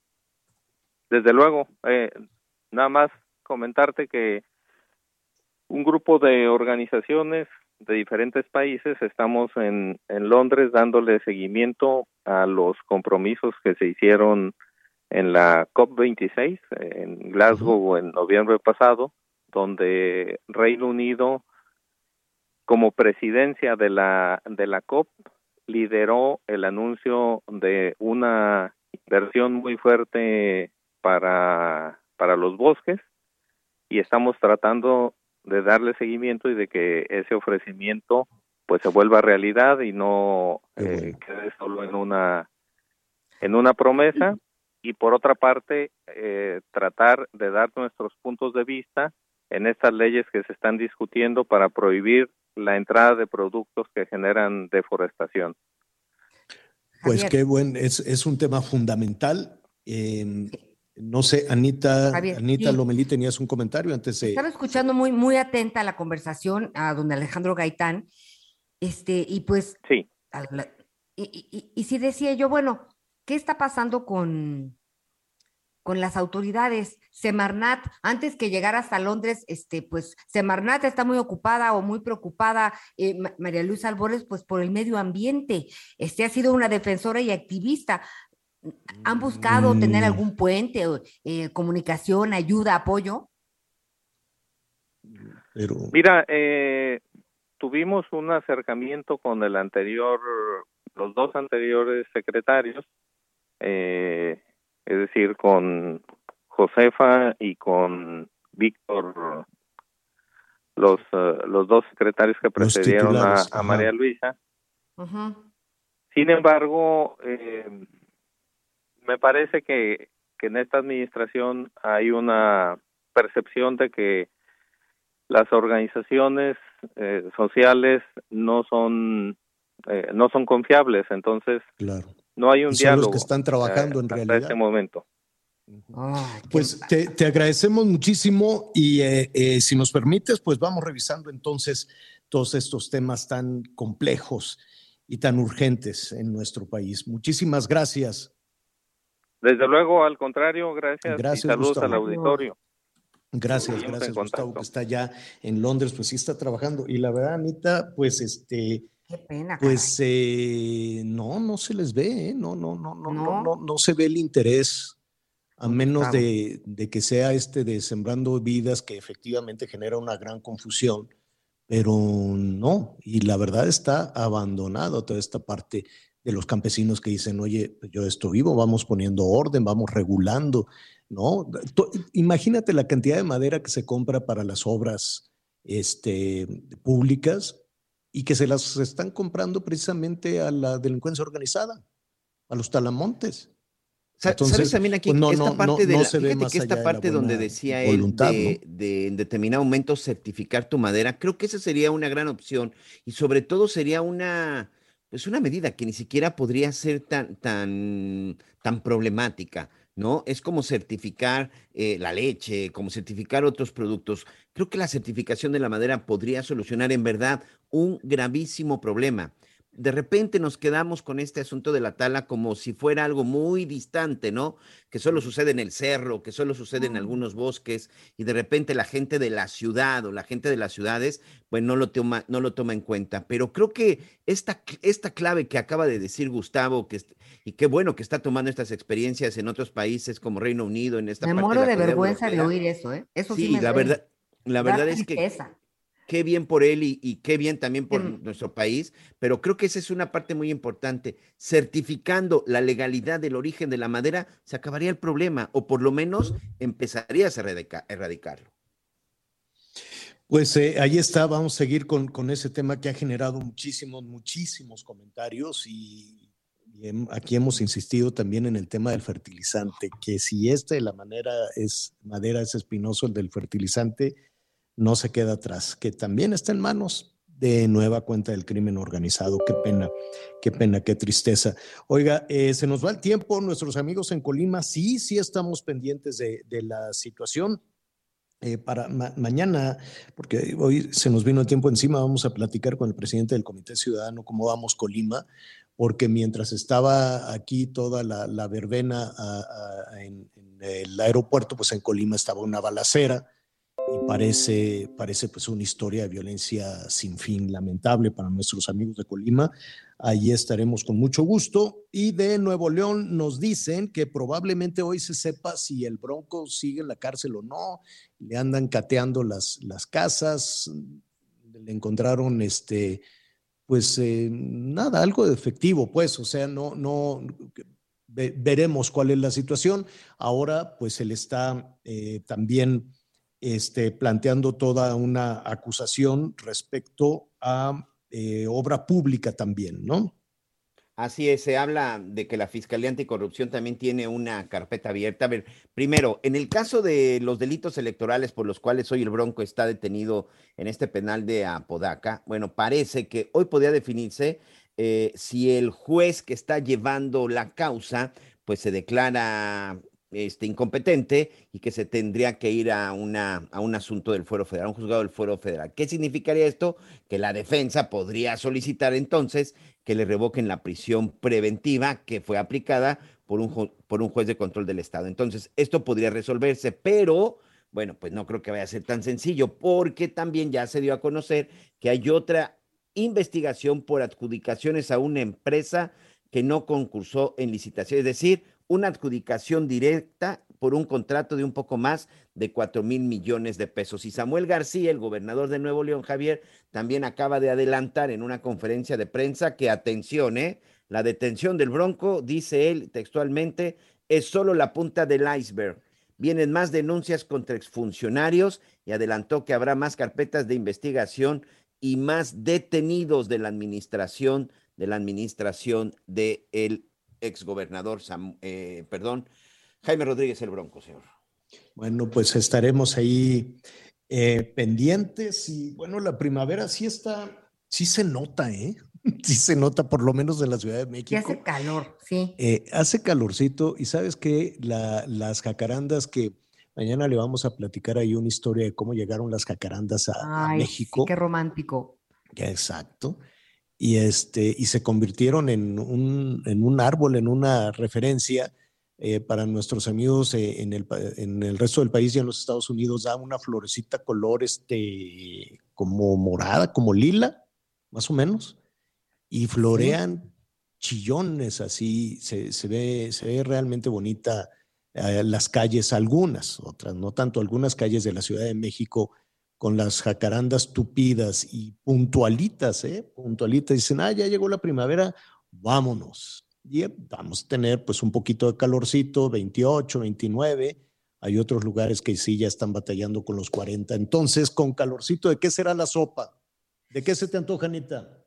Mira, con calorcito, como, como- con eso de que soy abuela, ahora vienen más mis hijos a comer a mi casa, entonces me puse creativa y ahora vamos a comer una crema de chile poblano con esquites asados. Solo me faltó una cosa, es con un poquito de crema y no tenía, entonces le puse leche de almendra. A ver cómo sabe. Hiciste una crema de chile poblano sin crema. Solo con leche de almendra.